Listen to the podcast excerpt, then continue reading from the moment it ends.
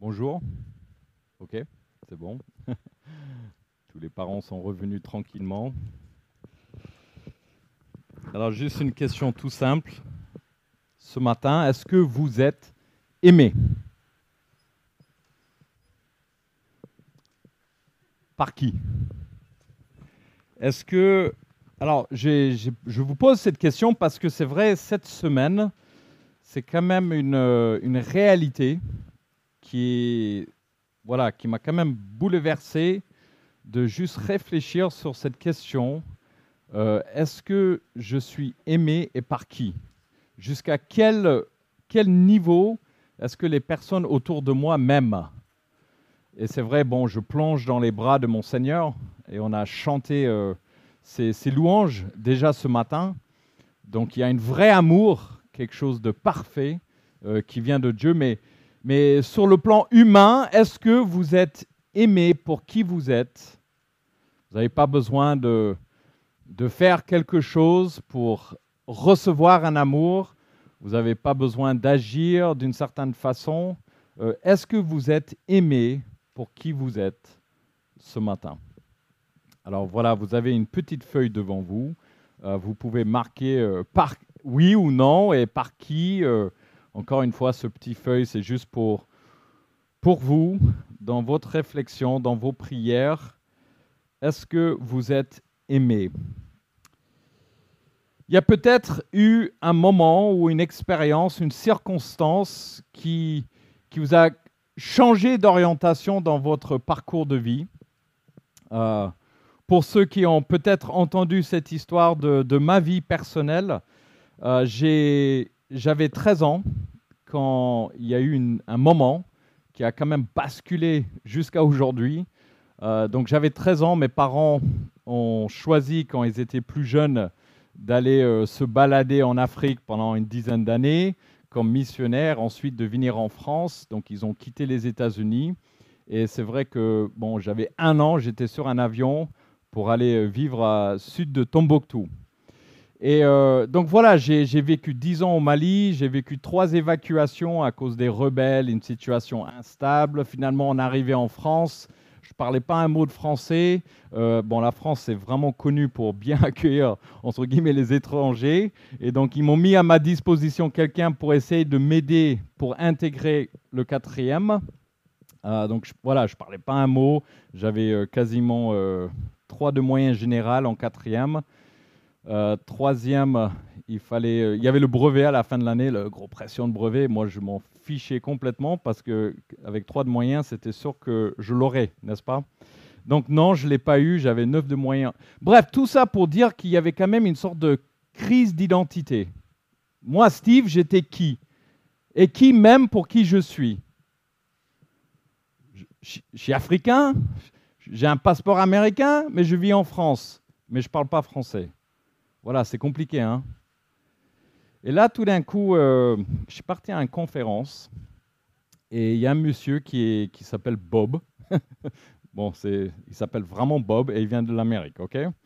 Et, Bob euh, nous regarde tous les, les enfants, moi j'avais 13 ans, et on était voilà, peut-être une quinzaine, une vingtaine d'enfants de, d'enfants de missionnaires. Et il nous a juste dit, avec beaucoup de larmes, il a dit euh, un jour, quand vous, vous retournez aux États-Unis pour vos études, juste sache que vous pouvez m'appeler à n'importe quel moment et je serai là pour vous. Et je ne connaissais pas cet homme. Je savais pourquoi. Je savais pas pourquoi il me posait cette, tu vois, cette gentillesse envers quelqu'un qui, qui ne connaissait pas. Mais à ce moment-là, c'est comme un, un dard qui, qui vient me, voilà, me poignarder euh, dans mon cœur en me disant il y, a, un amour sincère ici.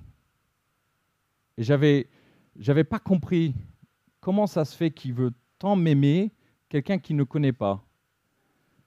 Que dans voilà plusieurs années plus tard, et effectivement j'allais l'appeler plusieurs années plus tard, quand je suis retourné à Chicago à 18 ans. Mais j'étais tellement bouleversé par ce- cet amour qui était tellement franc et tellement beau et tellement il n'y a pas de conditions, il me connaît même pas, il est que je me suis dit ce gars-là qui donne cet amour, ça doit venir de Dieu parce que je ne l'avais pas vécu au collège, je ne l'avais pas vécu, euh, voilà. Et ça m'a changé la vie. Et à partir de ce moment-là, j'ai dit, Dieu doit exister. Dieu doit exister parce que un amour comme ça, tu ne peux pas le, créer, tu ne peux pas l'inventer. Ça doit venir que par Dieu. C'est au-delà de, de l'humain. Et donc, euh, ben, à partir de là, j'ai dit, OK, Christ, tu existes. Oui, je veux prendre tout ton amour, tout ce que, tout ce que tu nous révèles dans la parole. Et j'ai commencé à lire la Bible, j'ai commencé à vraiment voilà, m'intéresser davantage sur ce Dieu d'amour qui est décrit dans la Bible.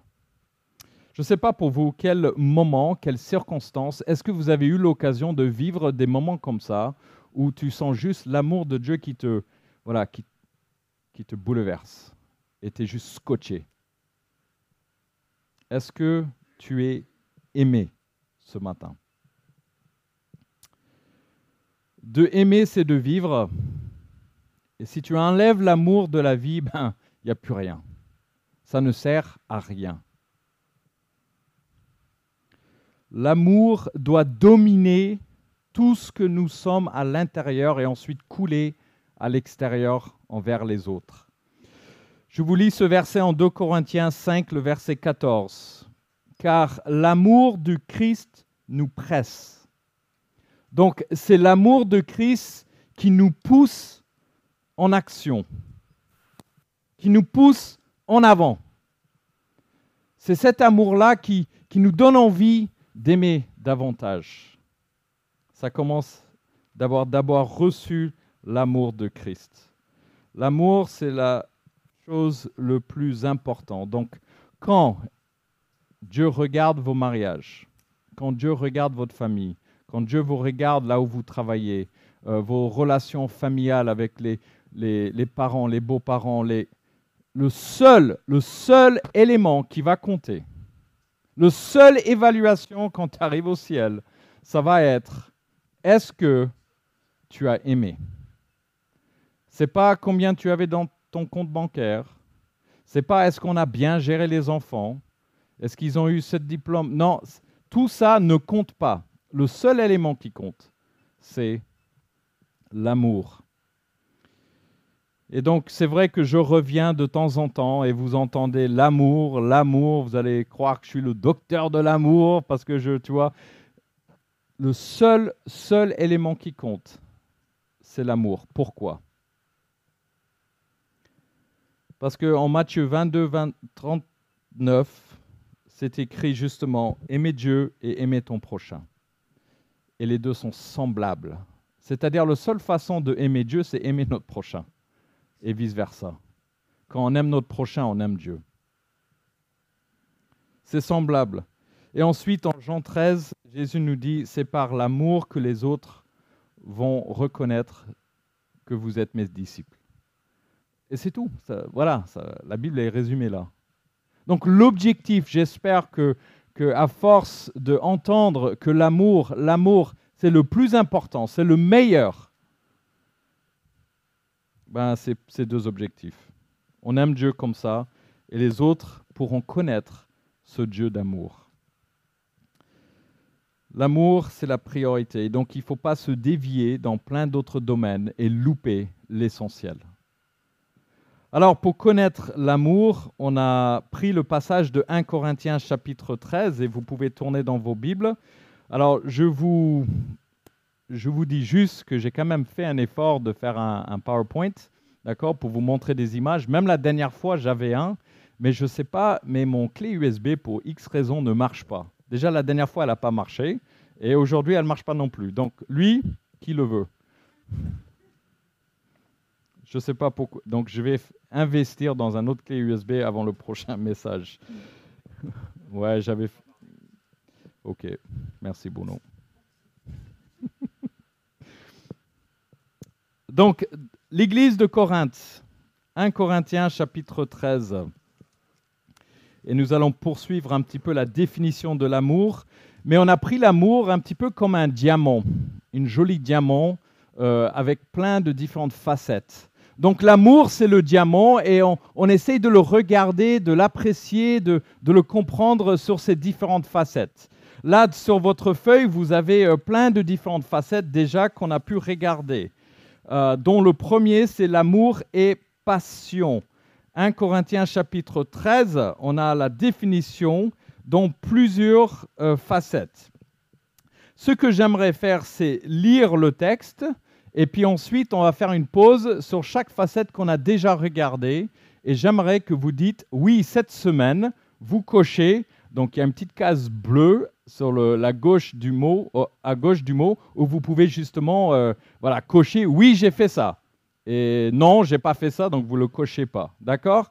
Donc petit à petit, on va, on va descendre. Alors tout d'abord, si je parle, donc je suis au premier verset, au 13e chapitre de 1 Corinthiens, qui est vraiment le, le, poésie, le poème de l'amour, page 751 si je parle la langue des hommes et même celle des anges, donc on a nos superstars, celles qui, qui arrivent le, meilleur de, de meilleur, mais que je n'ai pas l'amour, je suis un cuivre. Jean-Marc, tu peux commencer à claquer ça, s'il te plaît? Oui, je, tu claques. Fais-toi plaisir. C'était ton rêve d'enfance de, de, voilà, juste, ouais, ben, je sais pas, tu claques. Ouais, tu peux marcher autour si tu veux. Voilà, marche, marche dans les règles. Voilà, vas-y. Oui, oui, oui, clac. Surtout, surtout près des oreilles de Mathieu. Voilà, voilà. Mais pas ma femme, elle a un petit peu mal à la tête ce matin, donc évite le coin là-bas. Il va direct. voilà, donc euh, oui, tu peux taper. Oui, oui. Je suis un cuivre qui résonne ou une cymbale qui retentit. Est-ce que vous aimeriez que Jean-Marc vienne à côté vos oreilles et qu'il vous claque euh, ses, cuivres ou ses cymbales?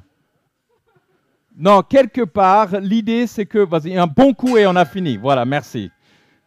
Quelque part, si vous, faites plein de choses mais vous n'avez pas l'amour, ça fait mal à la tête. Ça fait mal à la tête.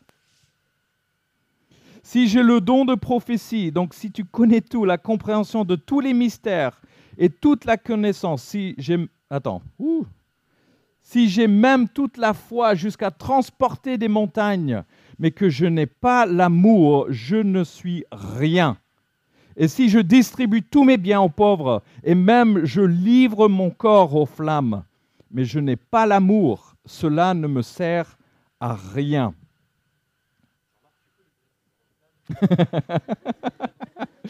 faut pas trop demander. Déjà c'est énorme ce qu'il a fait. Ok, ça ne sert à rien. On, a les extrêmes. On a les superstars qui, sont prêts même à donner leur vie entière. Mais si c'est pas lié à l'amour, ça ne sert à rien. Alors là, on a ces différentes facettes du diamant, l'amour. L'amour est passion. Donc voilà, vous pouvez cocher si vous étiez passion envers des personnes autour de vous cette semaine.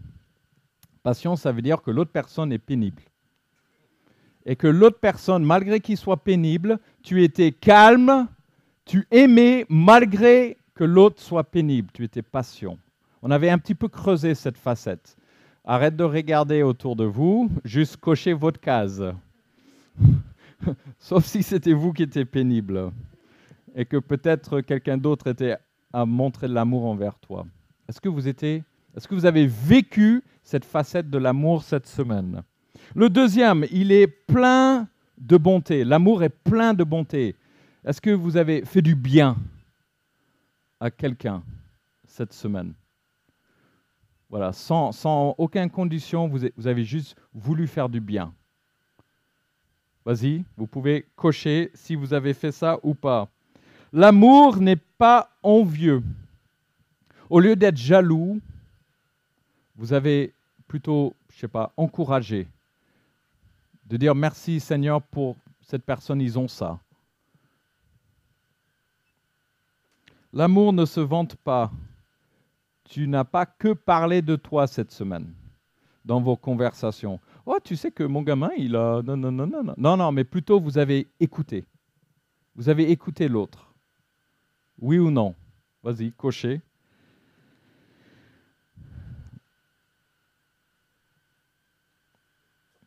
Il ne s'enfle pas d'orgueil.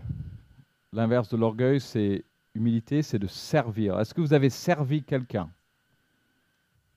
cette semaine? Il ne fait rien de malhonnête. Il ne cherche pas son intérêt. Donc, c'est où nous en sommes ce matin. C'est on va développer un petit peu ces deux prochaines facettes. L'amour ne fait rien de malhonnête. Et la deuxième facette, l'amour ne cherche point son intérêt. Est-ce que vous êtes aimé? Est-ce que vous savez comment aimer? C'est une chose de vouloir être cela, mais est-ce que vous savez aussi donner cela? Est-ce que vous savez comment aimer? Donc les deux facettes, c'est malhonnête et son intérêt. Alors tout d'abord, le mot malhonnête. Peut-être dans vos traductions de la Bible que vous utilisez, vous pouvez peut-être avoir d'autres mots. Je vais vous en donner plein d'autres mots qu'on pouvait traduire malhonnête. Alors bien sûr, c'est pris d'une verbe en grec, mais je vais vous donner plein de mots différents. Donc juste écoutez et essayez de, comprendre un petit peu plus la, nuance ou l'importance de ce mot malhonnête. L'amour n'agit pas mal. L'amour n'est pas grossier. L'amour ne se comporte pas indignement. L'amour ne te embarrasse pas ni ceux autour de vous. L'amour n'est pas honteux. L'amour n'est pas déshonneur. L'amour ne, te fasse pas rougir ou rougir de honte. Vous avez vu tous ces mots liés à malhonnête? Tu vois, ça donne une, euh, une gamme un petit peu plus large. Donc j'ai essayé de prendre tous ces mots et de les mettre dans deux, deux petits groupes dont je vais appeler le premier L'amour n'est pas impoli. Et le deuxième groupe, toujours lié à ce mot malhonnête, c'est que l'amour ne se comporte pas indignement. Encore une fois, c'est le mot malhonnête en grec, mais on le développe un petit peu plus. Tout d'abord, l'amour n'est pas impoli. 1 Corinthiens 14, 40, mais que tout, que tout se fasse avec bienséance et avec ordre. Dans l'amour, il y a un ordre. Il y a un moment bienfaisant, il y a un équilibre à respecter. Si on regarde l'exemple de Job dans l'Ancien Testament avec ses amis, au début, les amis étaient euh, bienveillants, ils, aimaient Job, mais finalement, ils n'ont pas tout à fait compris le mot amour, parce que vers la fin de toutes les discussions qu'ils ont eues, ben, ben, ils l'ont condamné.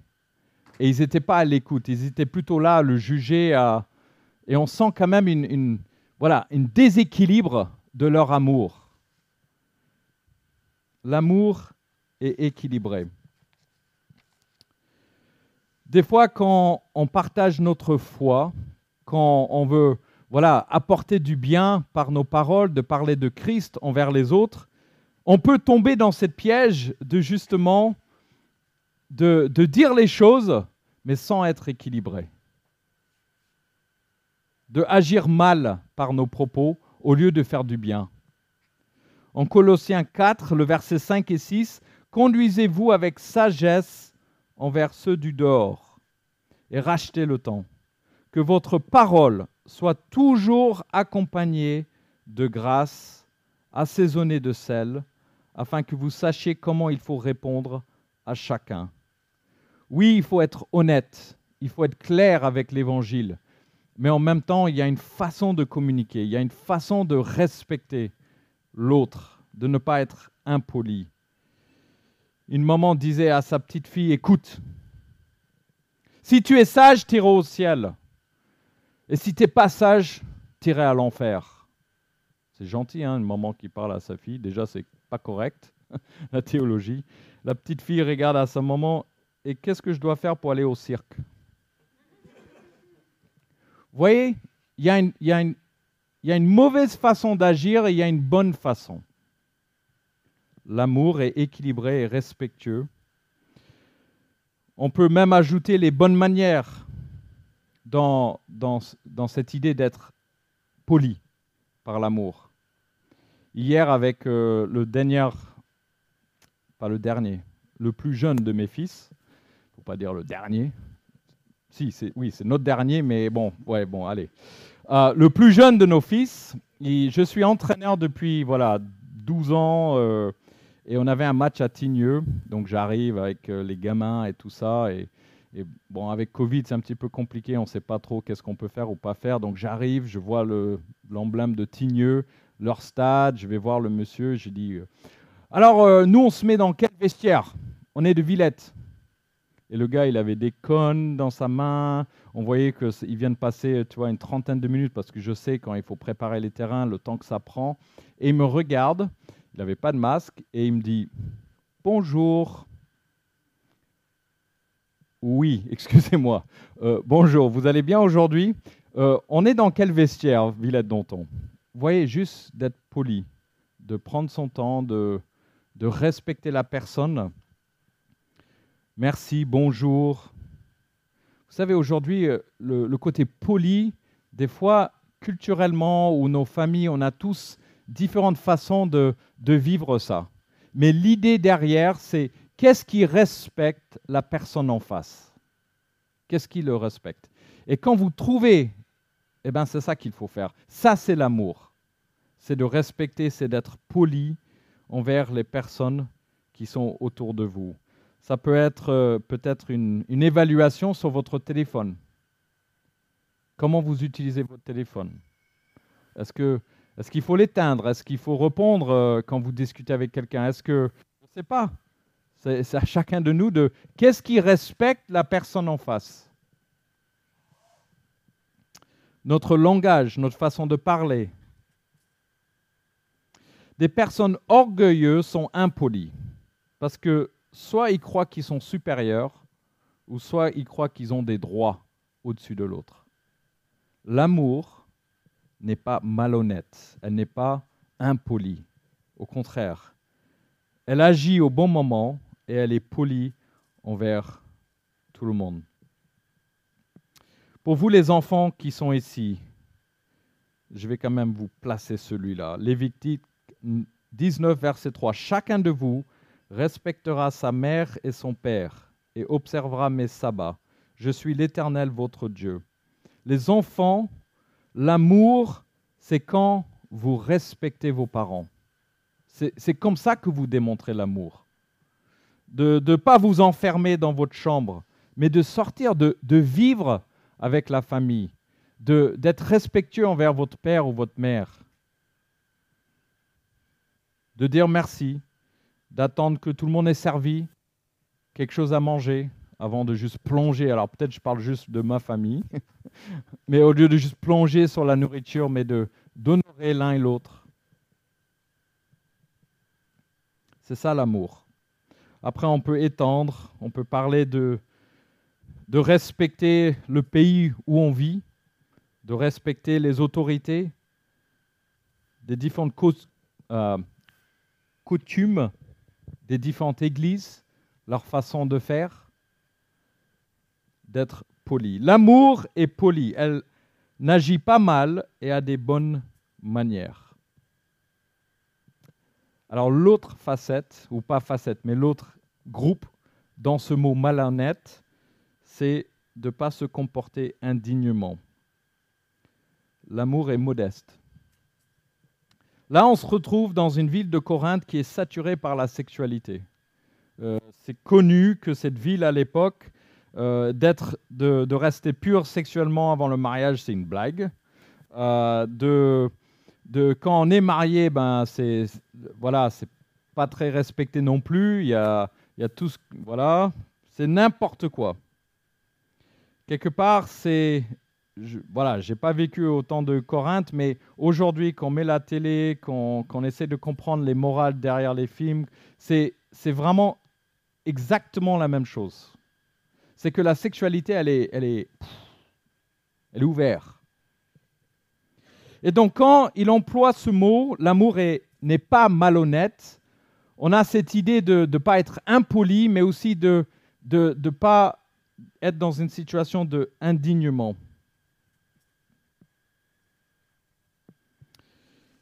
Et donc là, on a trois, je dirais, exhortations. Le premier, c'est pour les femmes.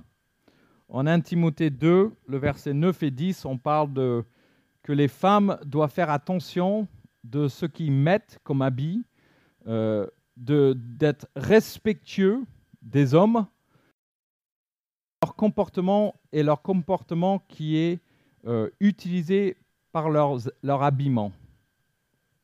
Ça se trouve en 1 Timothée 2, le verset 9 et 10. Quelque part, c'est aux dames et aux jeunes femmes de bien s'habiller, mais de ne pas s'habiller pour provoquer, pour être euh, séductrice. Et c'est ça l'élément clé. C'est pas d'être, euh, entre guillemets, euh, comme un lit défait. Non, de prendre soin de son corps, de prendre soin de ce que vous mettez, mais de faire attention parce que vos frères en Christ, eh bien, ça va vite dans la tête. Et donc, comment est-ce que les femmes peuvent se comporter par leurs habits euh, est très important. Parce qu'il ne faut pas être dans une situation où tu es indigne. Les hommes, on est hyper fragiles. Pour vous, les hommes, l'exhortation, c'est qu'est-ce que vous regardez, comment vous vous comportez, et si il y a quelque chose qui amène la honte, si quelqu'un découvre que vous faites ça, est-ce que ça amène la honte sur toi?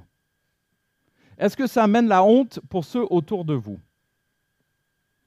Alors je ne sais pas qu'est-ce que ça peut être, mais ce, petit truc, si vous savez ce que c'est, eh bien justement l'amour, c'est de dire j'aime tellement que je ne vais pas continuer dans quelque chose qui peut apporter la honte sur moi et sur ma famille ou autour de moi.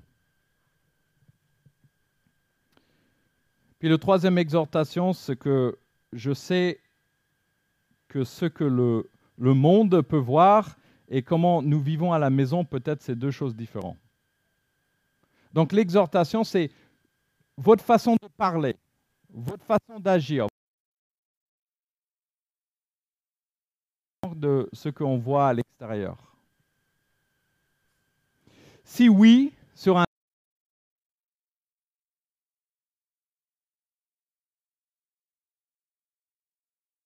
dignement. L'amour est modeste. Est-ce que vous êtes aimé ce matin comme ça? Et est-ce que vous savez comment aimer autour de vous de cette facette de malhonnête?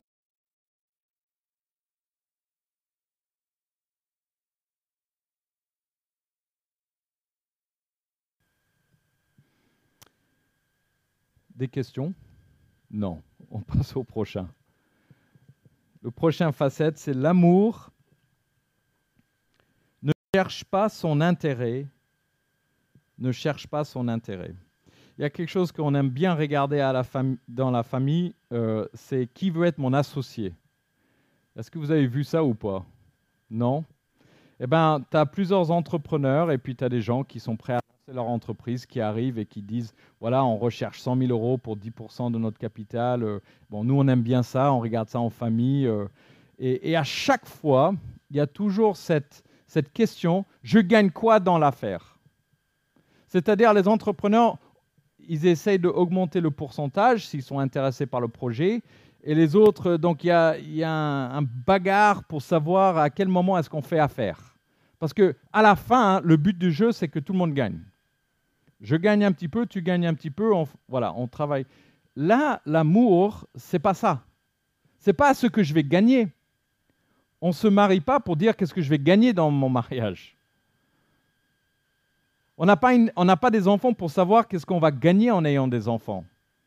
On ne prend pas une pause dans un travail euh, euh, pour dire, euh, tu vois, qu'est-ce que je gagne dans ce travail? Ah, c'est peut-être là, hein, il y a des limites à tout. Hein. non, mais vous imaginez on est là en train de penser à l'intérêt de l'entreprise, à l'intérêt, que tout le monde pense à l'intérêt de l'un et l'autre. Mais c'est ça un vrai amour. on voit qu'il y a des limites quand même. On voit que tout d'un coup, on sent, ouais. Euh, le moi, moi, moi, au lieu de servir d'autres. Le premier élément pour essayer d'avancer à, penser à l'intérêt de l'autre, c'est de connaître et découvrir un besoin. De connaître et découvrir un besoin, un intérêt de l'autre. Et de savoir comment je peux essayer de répondre à cela. Euh, cette semaine, on a avec les, anciens des églises, donc il y avait Bruno et Mathieu, on s'est régalé euh, avec les autres anciens des autres églises, donc Trévoux, QC, Croix-Rousse, à juste reprendre contact. Ça fait quand même pas mal d'années à cause de Covid qu'on ne s'est pas tous vus. Donc on voulait juste voilà, savoir comment prier les uns pour les autres, pour les, pour les différentes églises que nous représentons. Et donc lundi soir, on a fait notre rencontre et j'avais euh, la, joie d'apporter une choucroute pour tout le monde. Alors j'ai un boucher super, donc il m'arrange le truc, il me fait tout euh, exactement euh, comme il faut. Et là, tout d'un coup, j'arrive à, l'église de QC et je vois que le l'évier, elle est en panne. Et je me dis, mince, qu'est-ce que je vais faire? Comment, voilà, il y a des hommes qui, qui ont faim et qui vont arriver, il faut les nourrir. Euh, donc voilà, un petit peu de stress. Euh, j'essaie de. Bon, finalement, j'ai trouvé une combine. On a pu manger ensemble. Tout le monde était content. Mais à la fin, je suis rentré avec des sacs de casseroles sales. Et j'ai tout déposé dans le l'évier. Et j'étais tellement fatigué lundi, je me suis dit, ben, peut-être quelque chose va se passer pendant la nuit. Et je vais me lever mardi matin. Et effectivement, je me suis levé euh, mardi matin et tous les casseroles étaient nettoyer. C'est cool, hein? J'ai une super femme. Elle a vu qu'elle pouvait m'aider. Elle était intéressée pour répondre à ce besoin et de démontrer l'amour. Je sais une façon que moi je démontre l'amour envers les autres, c'est que, alors, voilà, je risque de, après que je dis ça, de foirer le truc, mais je suis toujours en avance sur tous mes réunions. Pourquoi? Parce que c'est une façon que je peux respecter le temps de l'autre. Par contre, si la personne en face n'est pas à l'heure, je déteste le quart d'heure léoné. Ça, ça m'énerve. Mais c'est juste pour dire, c'est juste une petite façon que je, je m'intéresse à quelqu'un d'autre en disant, ton temps est important. Ça ne veut pas dire que le mien n'est pas, mais c'est... Alors, je ne sais pas, voilà, qu'est-ce que vous pouvez faire De mettre quelqu'un de mettre leur intérêt au-dessus de votre? Donc première chose, connaître et découvrir un besoin. Et ensuite, sois généreux. L'amour, c'est généreux. Ça enlève le moi. Ce qui est intéressant, c'est que quand on aime comme ça, finalement, on va être plus heureux. Il y, a, il y a un élément là où on découvre qui est Dieu et qui nous sommes, comment il nous a créés. Quand on est, généreux, quand on est on, arrive à satisfaire les besoins des autres, il y, a, un truc en nous où on devient content, on devient heureux. Parce qu'on aime, on prend l'intérêt de l'autre avant le nôtre. Et ensuite, il y a une puissance liée à l'amour qui est dégagée. Alors cette puissance, c'est un amour qui est complet. Quand toi tu es aimé pour qui tu es, quand quelqu'un d'autre pense à toi, avec tes besoins, eh bien, tu te sens complet. Quand quelqu'un aime comme ça, tu te sens compétent. Et tu te sens digne. Tu ne te sens pas, euh, tu as besoin de faire ça pour que l'autre t'aime. Quand on aime, comme la Bible décrit, eh bien, la personne que vous aimez se sent complet, compétent et digne. L'amour, de penser à l'intérêt de l'autre, c'est quand l'autre est heureux, quand l'autre a vécu quelque chose, ils sont contents, eh bien toi aussi tu es content. Et l'inverse est vrai, quand l'autre est triste. Donc là, par exemple, on a prié pour euh, Daniel, et voilà cette situation, quand, quand il y a une tristesse qui arrive, eh bien on est triste avec. Et cette semaine, j'étais triste. J'ai eu euh, un ami, d'ailleurs il a le même prénom que moi, euh, que je ne connaissais pas plus que ça avant octobre. Mais ce monsieur, on est retourné aux États-Unis pour quelques semaines euh, lors du Toussaint. Et ce monsieur, son épouse, il a deux garçons à peu près l'âge des, nôtres. Euh, il a vraiment pris soin de nous, mais euh, comment on peut dire, comme des petits. Non. Bon, il a pris soin de nous. Et bon, pris soin de nous, c'est le premier truc qu'il me donne, c'est deux sacs remplis de donuts. Tu vois, vas-y, je, vous ai acheté plein de donuts, comme ça, vous, alors Donat, euh, c'est... Et, après, il y avait une gymnase dans cette église. Il nous donnait les clés pour que les enfants voilà, peuvent aller jouer. Ces garçons sont venus jouer au baseball avec les nôtres. Bref, on a, eu un, moment vraiment sympa. Et en plus, il a, mon prénom. Donc, je sais pas, il y a un truc là. Et là, il y a, deux semaines, on, on, a des nouvelles de la part de l'église où il se trouve qu'il a attrapé le Covid. Et euh, en moins de deux semaines, euh, mardi, on apprend, euh, il est parti. Voilà, aussi vite que ça. Ben, je peux dire, ça me travaille. J'ai beaucoup d'amour pour cet homme. J'ai beaucoup d'amour pour son épouse, ses deux garçons qu'il laisse. Et, j'ai plein de questions à Dieu. Je me dis, mais comment ça se fait? Là, je ne comprends pas. Mais je souffre. Je souffre avec cette épouse. Je souffre avec cette famille. Alors je sais que la famille est bien entourée par une église qui les aime profondément. Mais de loin, de l'autre côté de l'océan, ben, je suis en train de souffrir. Parce qu'un vrai amour souffre quand les autres souffrent. On va conclure juste avec ces versets parce que je pense si, si on est là et on se dit, oui, euh, ce message, c'est pour que je puisse dire merci, au revoir, que je sois quelqu'un de, poli, que, non, l'idée derrière tous ces facettes de l'amour, c'est Philippiens 2.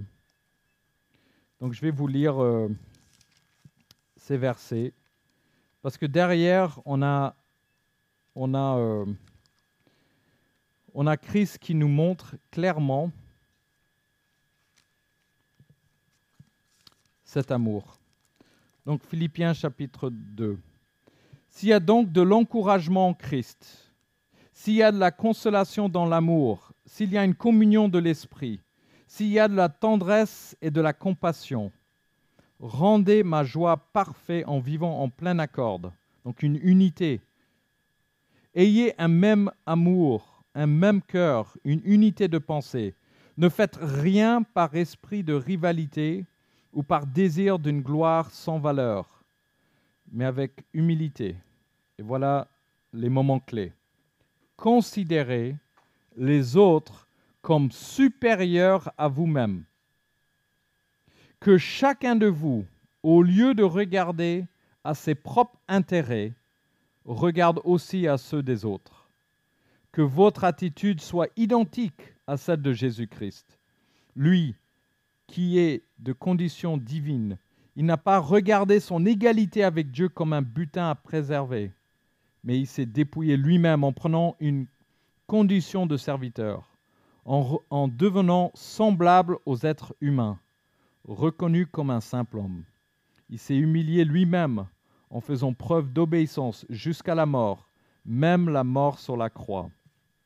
C'est aussi pourquoi Dieu l'a élevé à la plus haute place et lui donné le nom qui est au-dessus de tout nom, afin qu'au nom de Jésus chacun plie le genou dans le ciel sur la terre et sous la terre, et que toute langue reconnaisse que Jésus-Christ est Seigneur à la gloire de Dieu le Père. Le verset clé, c'est que chacun de vous, au lieu de regarder à ses propres intérêts, le verset 4, regarde aussi à ceux des autres. L'exemple que nous avons, c'est Jésus-Christ qui n'a pas regardé à son propre intérêt, mais qui, s'est donné entièrement pour venir sur cette terre pour juste tout simplement dire à chacun de vous ce matin, il vous aime. Il vous aime. Et en regardant les différentes facettes de ce mot amour, on comprend encore plus l'amour de Dieu à travers Jésus-Christ pour chacun de nous. Il vous aime. Il est poli. Il n'a rien fait de indigne. Il n'a pas pensé à lui, il a pensé à toi et on peut reprendre, il était patient vers toi. On, peut prendre chacun de ces mots qui décrit l'amour. Christ vous aime profondément. Et en retour, l'amour de Christ nous presse à aimer ceux autour de nous de la même façon. Seigneur Jésus, je te remercie pour cet amour.